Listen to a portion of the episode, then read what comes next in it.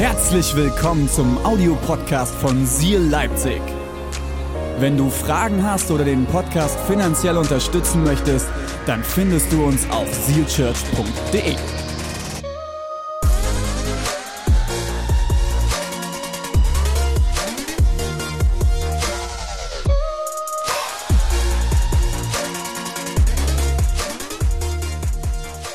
Rund 600 Leute haben sich insgesamt angemeldet oder sind Teil von unseren Gruppen. Ist das genial?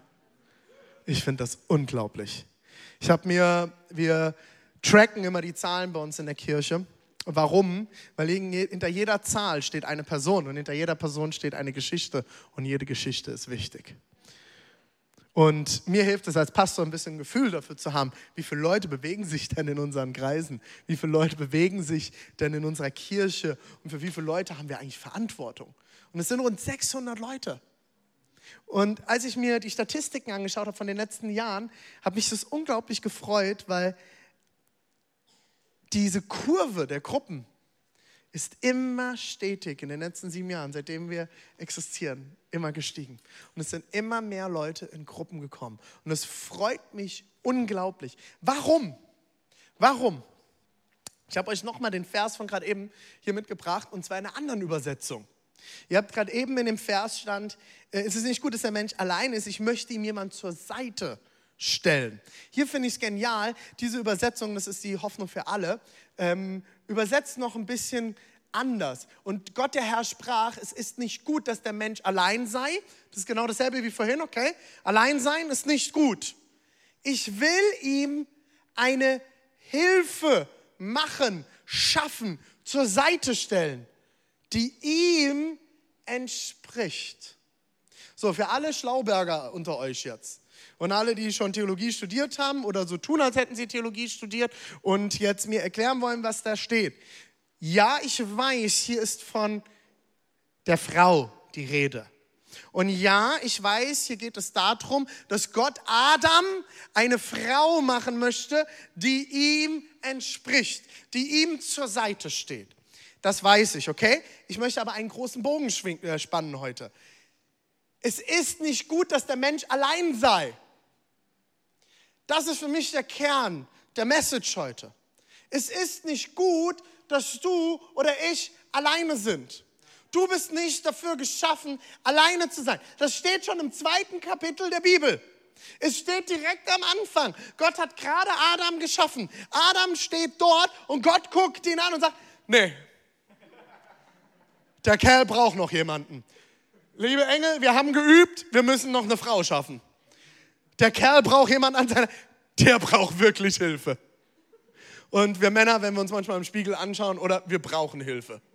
Und alle Ehefrauen nicken. Ja, ihr braucht wirklich Hilfe. Und Gott schuf ihm einen, einen Menschen, eine Person, eine weitere Person, die ihm entspricht und an seiner Seite stehen soll.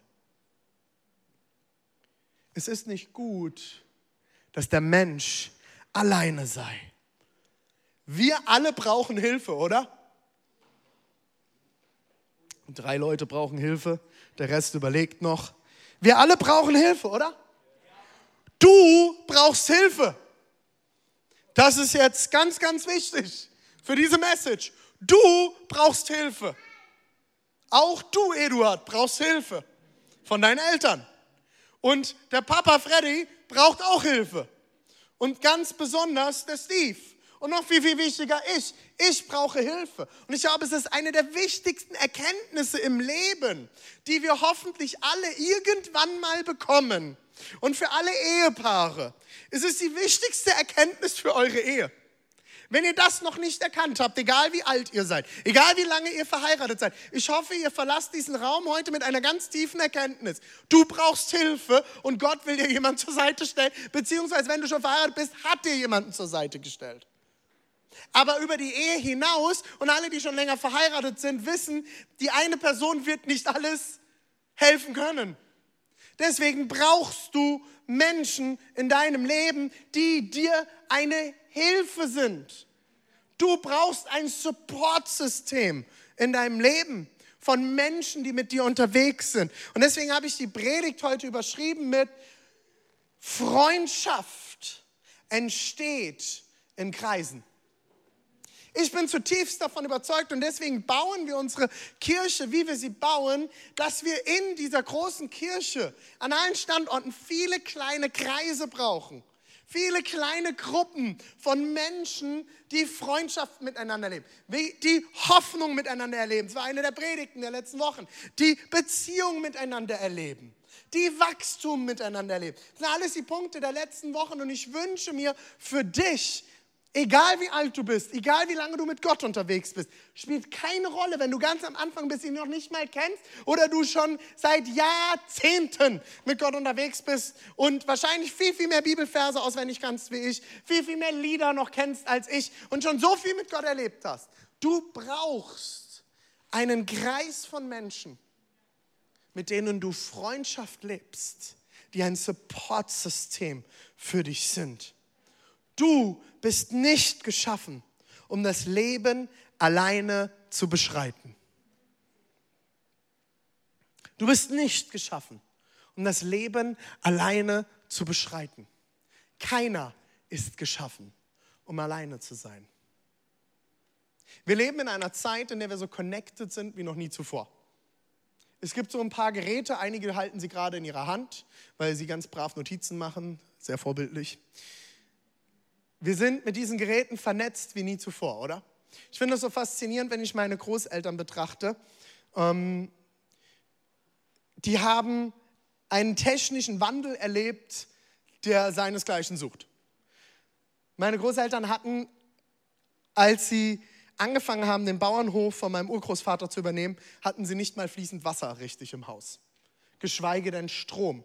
Das ist alles in den ersten Jahren erst gekommen. Mein Vater erzählt noch, dass er noch weiß, wie es war, das Plumpsklo im Garten zu haben. Mein Großvater hat hart gearbeitet. Sehr hart gearbeitet. So hart, dass er im Dorf den ersten Traktor kaufen konnte. Und er hat über Tag Akkord im Wald gearbeitet und Holz gemacht als Forstwirt. Und morgens und abends hat er sich um den Bauernhof gekümmert. Und wenn er von der Arbeit kam, erzählen die Kinder bis heute, meine Onkel und Tante und mein Vater, erzählen bis heute, wenn er nach Hause kam vom, aus dem Wald, also morgens um 5 Uhr ging es zum Melken in den Stall. Und der Stall wurde vorbereitet. Dann ging es in den Wald, zehn Stunden Akkord arbeiten. Danach ist er nach Hause gekommen. Und dann gab es eine halbe Stunde, wo er seinen Kopf auf den Tisch gelegt hat in der Küche, in der großen Wohnküche und keiner durfte auch nur einen Muck sagen, sonst hat es gerappelt. Und in dieser halben Stunde hat er Pause gemacht und danach hat er sich auf seinen Traktor gesetzt und hat für das Dorf und verschiedenste Leute die Wiesen gemäht.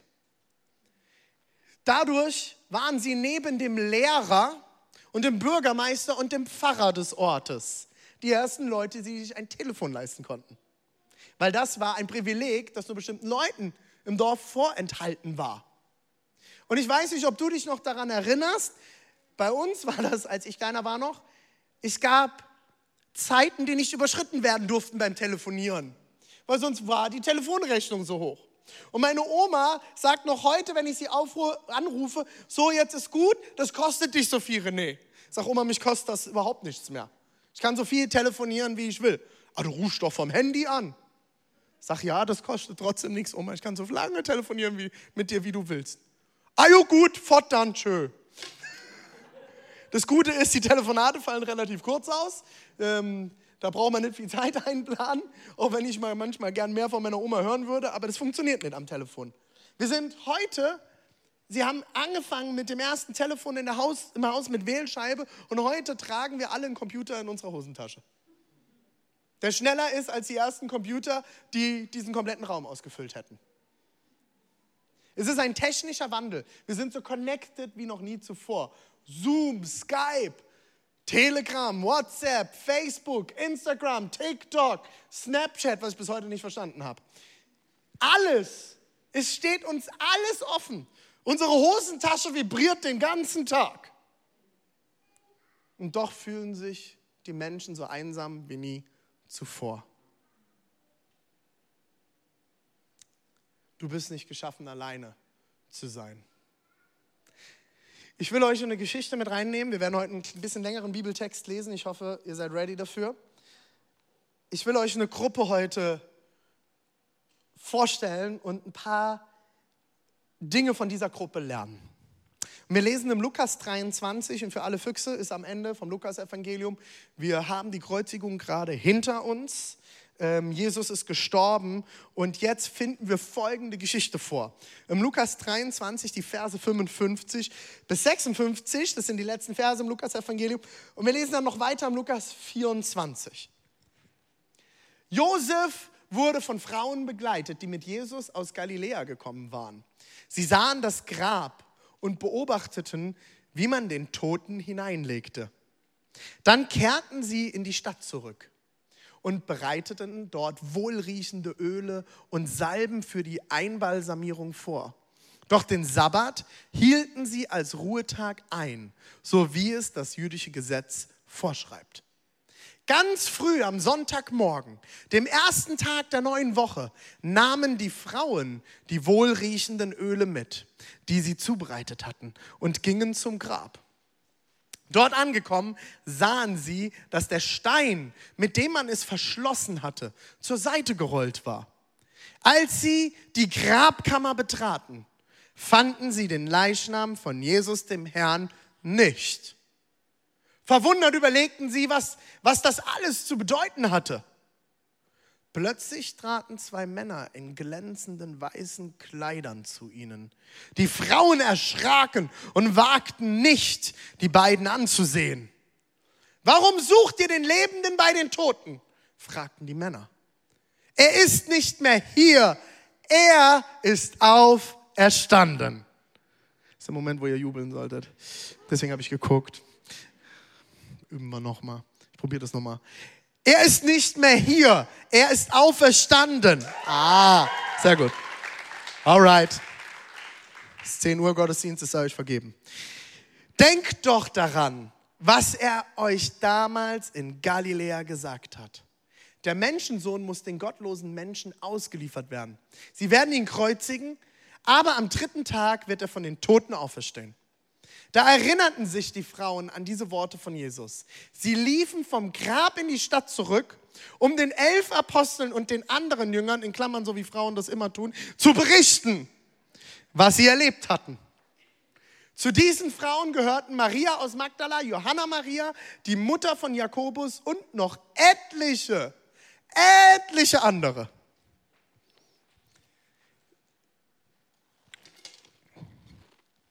Frauen haben uns Männer eine Sache oft voraus. Und das ist, dass sie oft in Gruppen auftreten. Ich erinnere mich in der Gemeinde, wo ich zum Glauben gekommen bin, hatten Frauen nicht die Erlaubnis, Älteste, also Leiter in der Gemeinde zu werden oder Leiterin, beziehungsweise durften sie nicht predigen.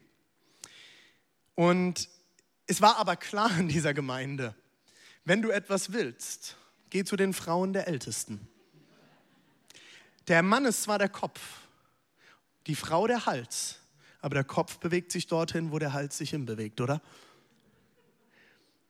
Und wenn du was willst, geh am besten zu mehreren Frauen der Ältesten.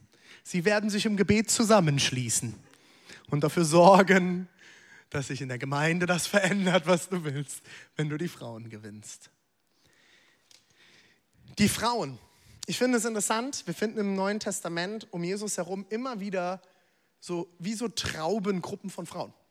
Ich frage mich an dieser Stelle, wo waren die Männer?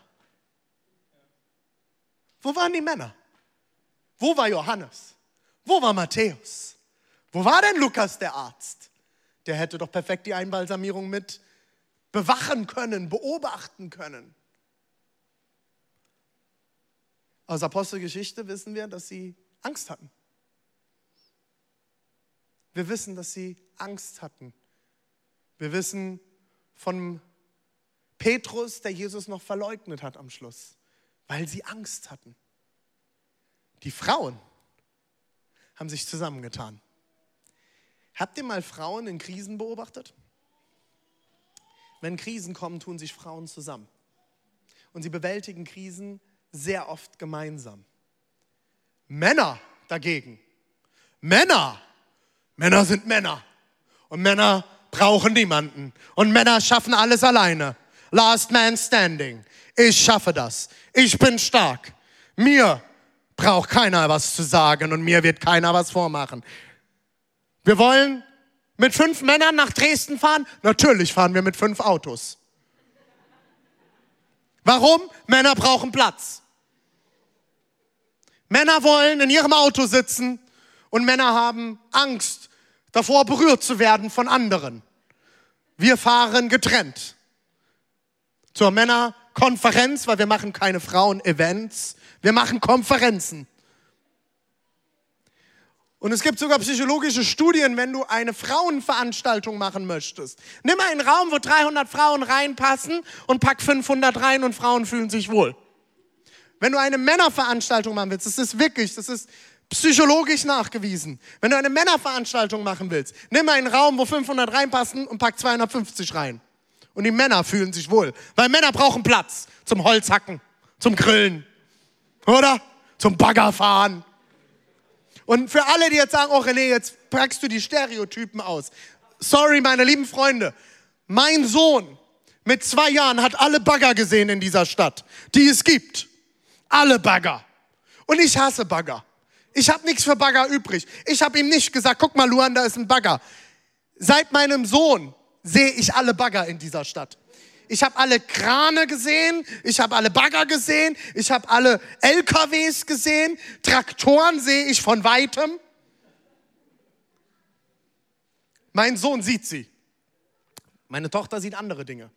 Und ich sage nicht, dass das immer so sein muss. Aber leider ist an vielen Stereotypen etwas dran. So, jetzt weiß ich, jetzt könnte man hier ganz viele soziologische Studien aufmachen, wo das herkommt. Darum geht es nicht. Ich finde es interessant, dass Frauen oft die Tendenz eher als Männer dazu haben, Gemeinschaft zu suchen. Und liebe Männer, ich möchte, dass wir uns heute etwas von diesen Frauen abschauen. Und dass wir mal hinschauen, was diese Frauen hier getan haben und was hier passiert ist. Weil alle, ob Mann oder Frau oder wie auch immer du dich definierst, Du brauchst ein Supportsystem von Leuten um dich herum. Mit wem teilst du dein Leben? Diese Frauen, Maria Magdala, Johanna, Maria, Mutter von Jakobus und so viele andere Frauen, die wussten, wo ihr Supportsystem ist. Wer geht mit dir oder gehst du immer noch alleine? Immer wieder sagen mir Leute, René, ich will keine Freunde. Ich will keine Gruppe. Ich will nicht mehr verletzt werden. Freundschaft ist nicht immer leicht, oder? Und Freundschaften sind oft herausfordernd. Wir sehen das schon bei den Jüngern. Es gibt mehrere Stories, wo die Jünger sich miteinander gekabbelt haben, gestritten haben schon fast. Wer ist der Größte unter uns? Wen hat Jesus mehr lieb? Wer spricht vielleicht die besten und heiligsten Gebete? Wer hat wie viele Fische mitgebracht und wie viele Brote?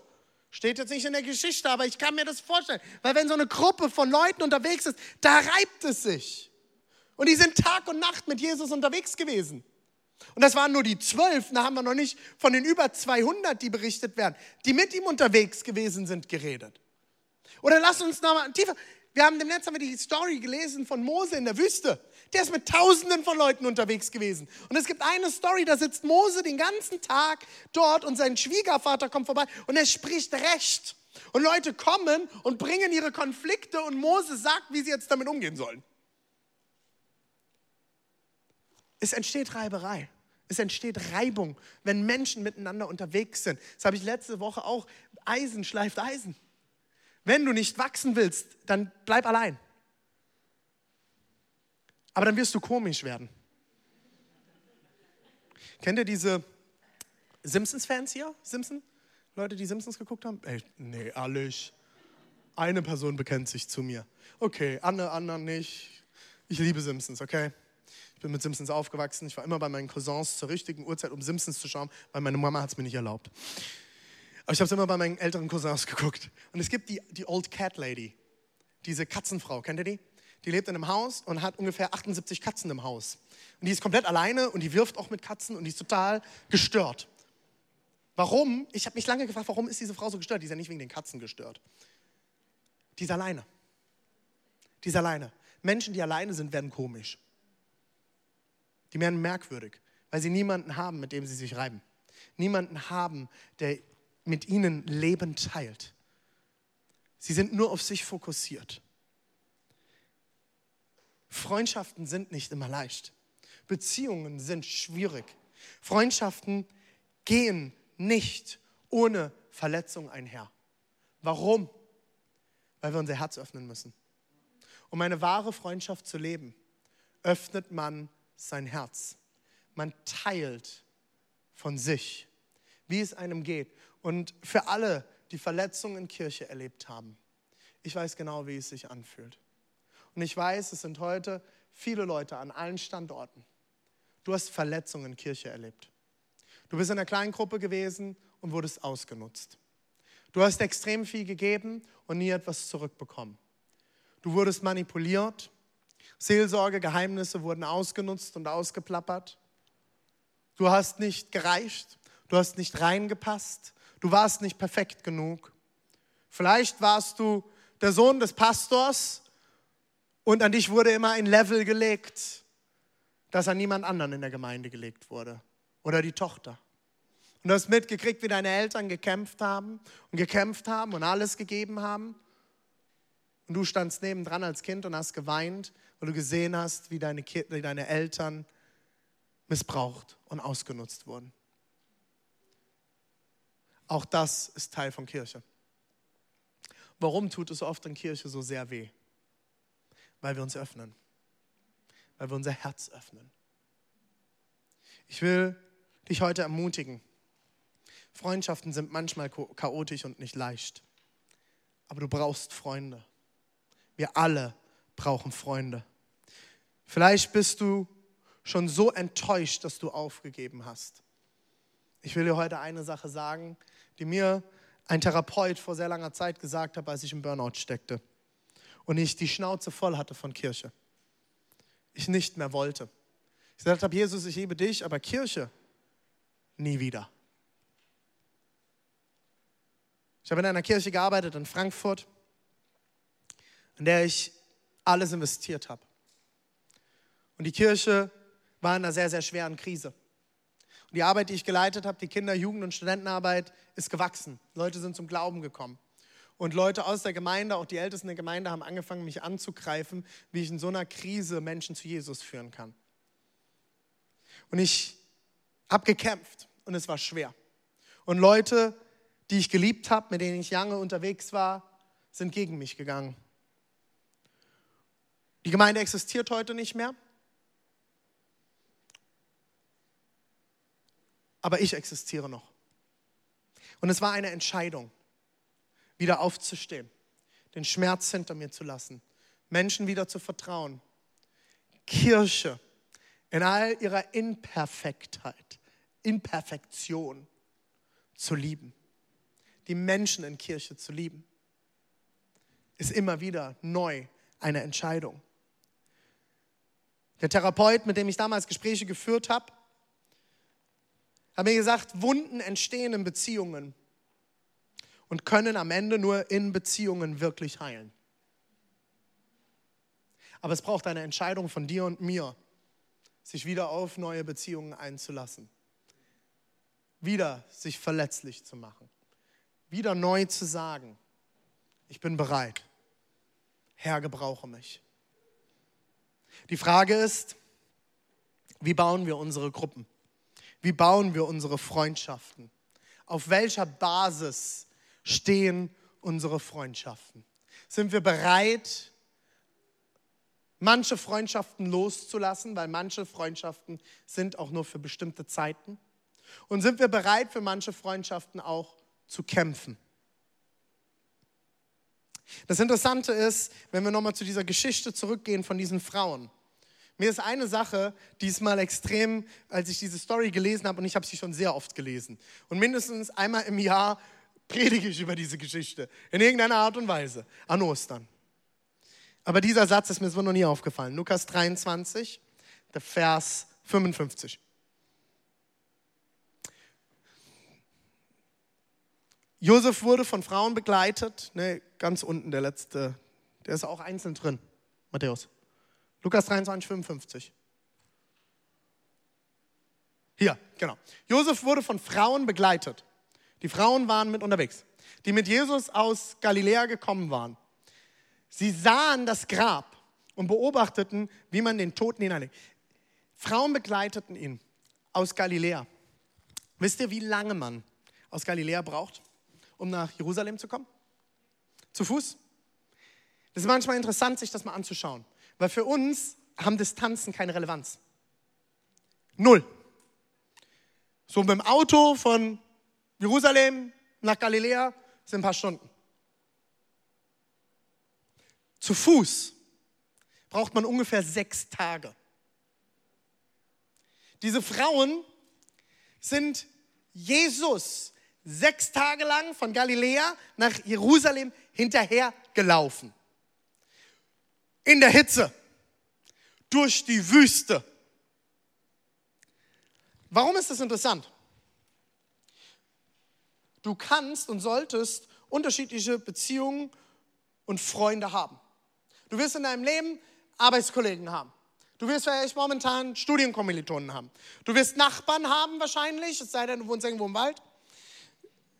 Vielleicht machst du Sport, wo auch immer du dich unter der Woche rumtummelst. Du wirst ganz viele unterschiedliche Beziehungen haben. Hast du Leute, die mit dir gemeinsam Jesus nachfolgen? Die bereit sind, mit dir durch die Wüste zu marschieren und Jesus hinterher zu laufen? Bist du bereit, Leute an deiner Seite zu haben, die, wenn du durch die Wüste marschierst, und wir alle kennen Wüstenzeiten in unserem Leben, spätestens seit Corona, hast du Leute um dich herum, die an deiner Seite stehen und sagen, yo, steh auf, wenn du hier sitzt, wirst du vertrocknen.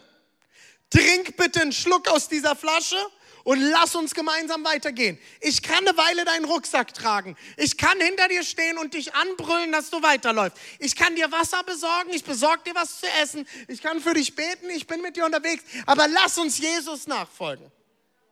Wir werden durch diese Wüste hindurchkommen und wir werden in Jerusalem landen, wo das Wunder, äh, Wunder passieren wird.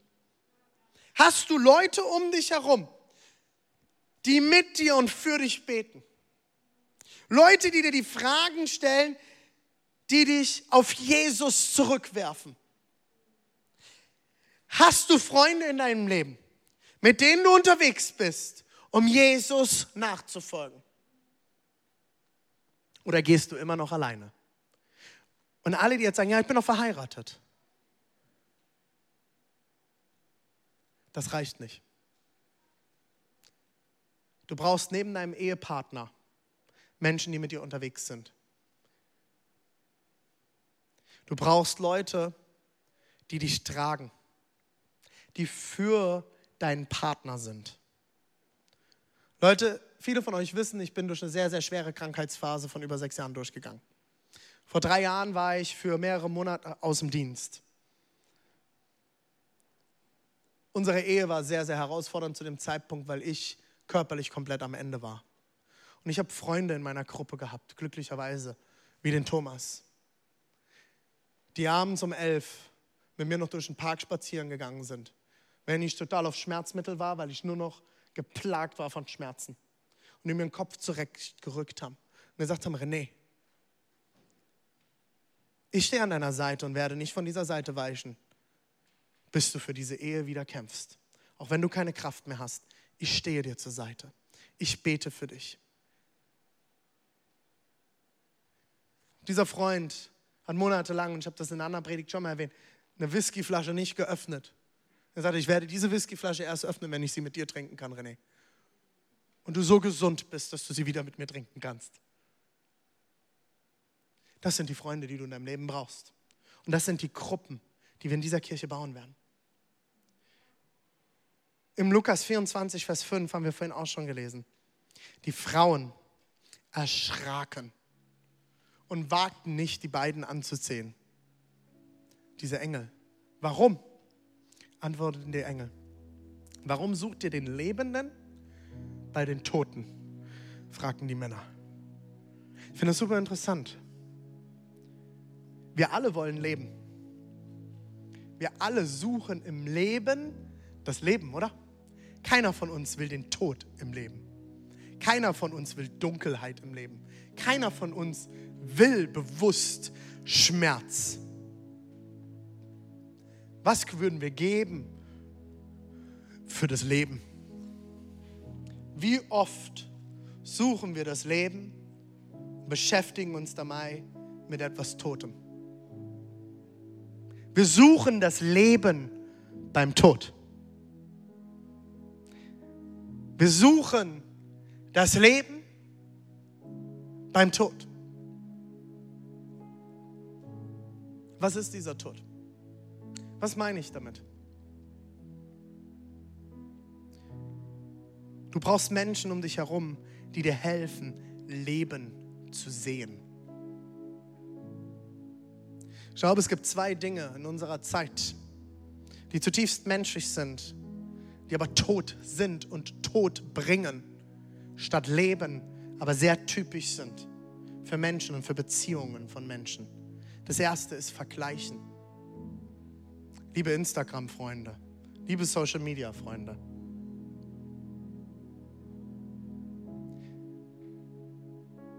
Wir vergleichen uns den ganzen Tag. Was kommt bei Vergleichen oft raus? Tod. Wir fühlen uns schlecht. Liebe Mamas, liebe Mamas.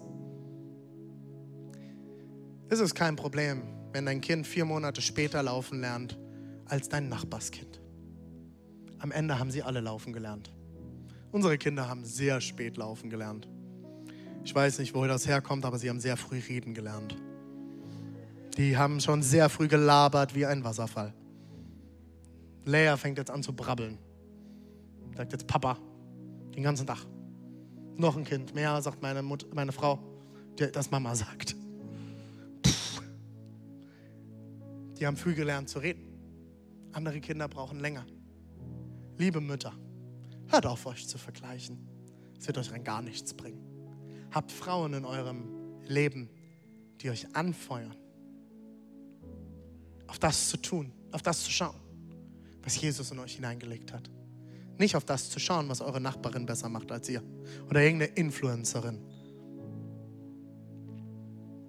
Und nur weil irgendeine Influencerin scheinbar jeden Morgen perfekt aus dem Bett aufsteht und jeden Morgen gut gelaunt ist, musst du das nicht sein. Hab Leute, die mit dir kämpfen, dass du die Freude Gottes in deinem Leben siehst.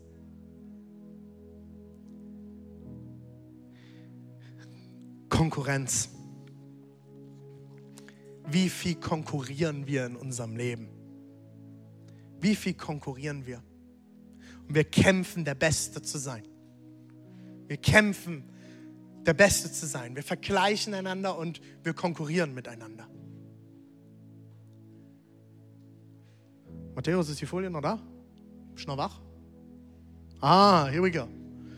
Wir vergleichen einander und dann konkurrieren wir miteinander. Wer ist der Beste? Wer kriegt es am besten hin? Wer ist was auch immer? Diese Dinge bringen Tod in deine Beziehungen, weil du den anderen nicht nutzt zur Ermutigung. Und immer wenn du dich mit jemandem vergleichst, hast du zwei Varianten.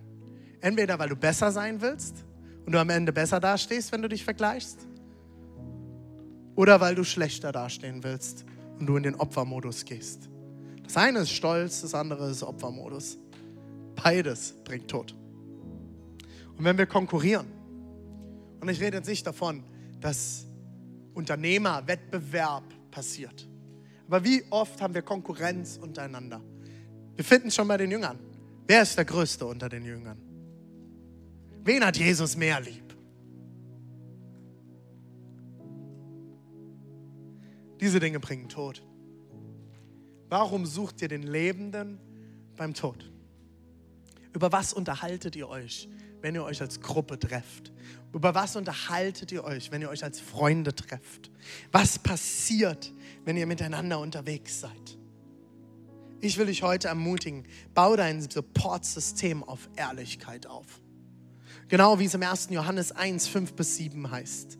Das ist die Botschaft, die wir von Christus gehört haben und die wir euch weitersagen. Gott ist Licht. In ihm gibt es keine Finsternis. Wenn wir also behaupten, dass wir zu Gott gehören und dennoch in der Finsternis leben, dann lügen wir und widersprechen mit unserem Leben der Wahrheit. Leben wir aber im Licht, so wie Gott im Licht ist, dann haben wir Gemeinschaft miteinander. Und das Blut, das sein Sohn Jesus Christus für uns vergossen hat, befreit uns von aller Schuld. In dieser Kirche ist kein Raum für perfekte Menschen, aber umso mehr für ehrliche Menschen. Es geht nicht darum, dass du perfekt sein musst und dass du alles hinkriegen musst. Aber ich wünsche mir, dass du die Dinge ins Licht bringst. Scham wächst immer in der Dunkelheit. Dort, wo ich ins Dunkel gehe, dort, wo ich Dinge im Dunkeln behalte, dort, wo ich über Dinge nicht rede, entsteht Scham und aus Scham entsteht Vergleichen, entsteht Konkurrieren und entsteht Tod. In der Dunkelheit ist der Tod. Aber was im Licht ist, ist nicht mehr angreifbar für den Feind. Bring dein Leben, deine Fehler, Probleme und Herausforderungen mit den richtigen Leuten ans Licht, damit Heilung entstehen kann. Und lass dich neu darauf ein, dass Menschen dich kennenlernen und dass Heilung entstehen kann. Es ist ein Kampf. Es ist immer wieder ein Aufstehen. Es ist immer wieder ein Neuvertrauen. Aber du bist nicht geschaffen, alleine durch diese Welt zu laufen. Hast du Menschen, die mit dir beten, die dich ermutigen, die du anrufen kannst und sagen kannst, hey, ich kann gerade nicht mehr. Und texten sie sich dann, dich dann zu oder beten sie mit dir? Ermutigen sie dich oder bombardieren sie dich sinnlos mit Bibelversen? Es gibt manchen Moment, wo es auch einfach dran ist, zuzuhören, zu schweigen, die Hand des anderen zu halten, eine Schulter bereitzustellen und mal nichts zu sagen. Hast du solche Leute um dich herum? Oder gehst du immer noch allein?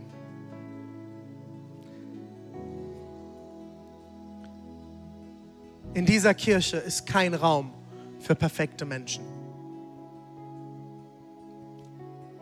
Lass uns eine Kirche der Imperfektion bauen. Diese Kirche wird nicht perfekt werden.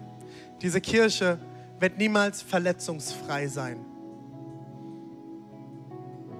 Aber ich wünsche mir, dass wir gemeinsam eine Kirche der Ehrlichkeit bauen. Eine Kirche der Freundschaft, wo wir miteinander unterwegs sind. Ja, die Kirche ist so groß, dass ich nicht mehr mit jedem befreundet sein kann, wie in der Anfangsphase. Aber ich hoffe, dass du in dieser Kirche eine Gruppe findest, in der du Freundschaft leben kannst. Weil Freundschaft, Beziehung, Hoffnung und Wachstum beginnt in Kreisen. Und deswegen bauen wir diese Kirche auf Kreise. Ich lade dich jetzt ein, mit mir aufzustehen.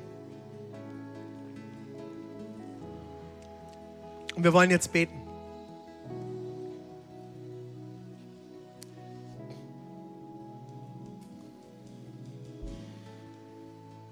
Ich möchte mit euch beten. An allen Standorten, egal wo du gerade bist. Dresden, Halle, Erzgebirge, online Leipzig. Ich lade dich jetzt ein, in diesem Moment mal deine Augen zu schließen.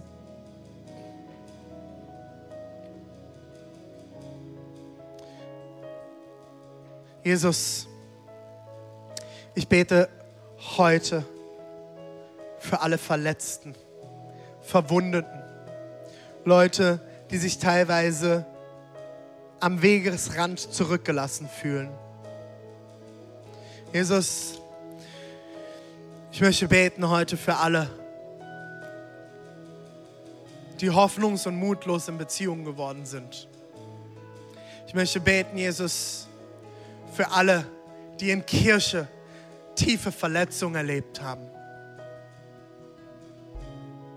Ich bete, Jesus, für alle, die sich wie Elia fühlen, in der Höhle, zurückgelassen, verlassen, vielleicht sogar von dir. So wie Elia gesagt hat, Gott, ich habe alles gegeben und jetzt reißt dein Volk deine Altäre nieder und trachtet mir nach dem Leben. Jesus, ich bete für alle, die solche Verletzungen erlebt haben. Jesus, ich möchte beten für alle, deren inneres Kind so früh schon verletzt wurde in Kindheit, dass kein Urvertrauen mehr da ist. Leute, denen es so schwer fällt, neu zu vertrauen.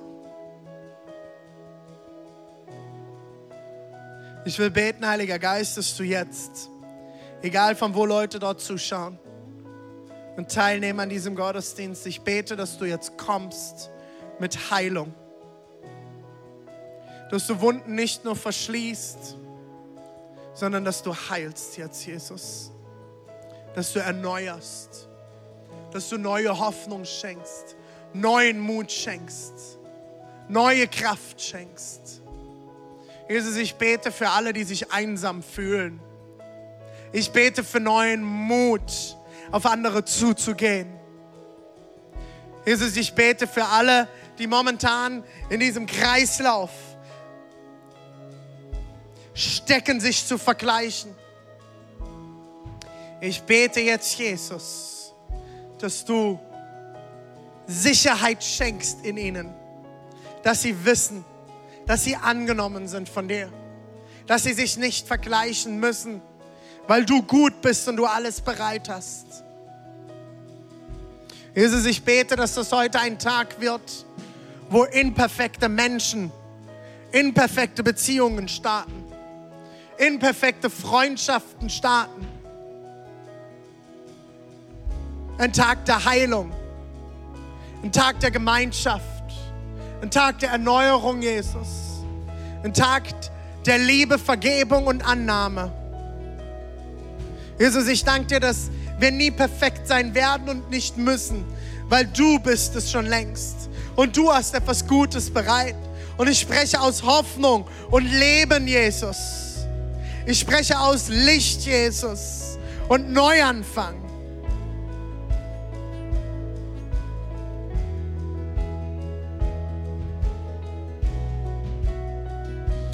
Neuanfang, Jesus. Neuanfang. Ich bete für alle, die das Gefühl haben, sie stehen vor verschlossenen Türen in Beziehung. Ich bete, dass du Türen neu öffnest. Jetzt, Jesus, in, in deinem Namen. Ich bete, dass du neu beginnst jetzt, Jesus.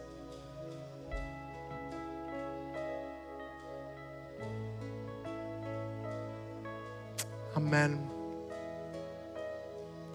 Amen. Wir werden jetzt nochmal in den Lobpreis gehen. Und Dresden, wir lieben euch, wir verabschieden euch an dieser Stelle. Und ich lade euch aber an allen Standorten, überall, wo wir jetzt sind, lade ich euch jetzt ein. Lasst uns in dieses Lied jetzt reingehen. Bring dein Herz neu vor Gott. Richte dich neu aus. Und wenn du verletzt bist, dann ist das jetzt der Moment, wo du Gott dein Herz hinhalten kannst dann mach deine Augen zu. Lass dein Nachbar Nachbar sein. Lass die Leute um dich herum Leute sein. Komm du jetzt vor deinen Gott. Gott hat etwas Neues bereit. Er hat etwas Neues vorbereitet. Da ist Hoffnung. Da ist Liebe. Da ist Nähe. Auch für alle, die seit Jahren nach Partnern sich ausstrecken. Du kämpfst mit Alleinsein als Single. Streck dich jetzt aus. Gib ihm dein Herz. Gott hat etwas Neues bereit.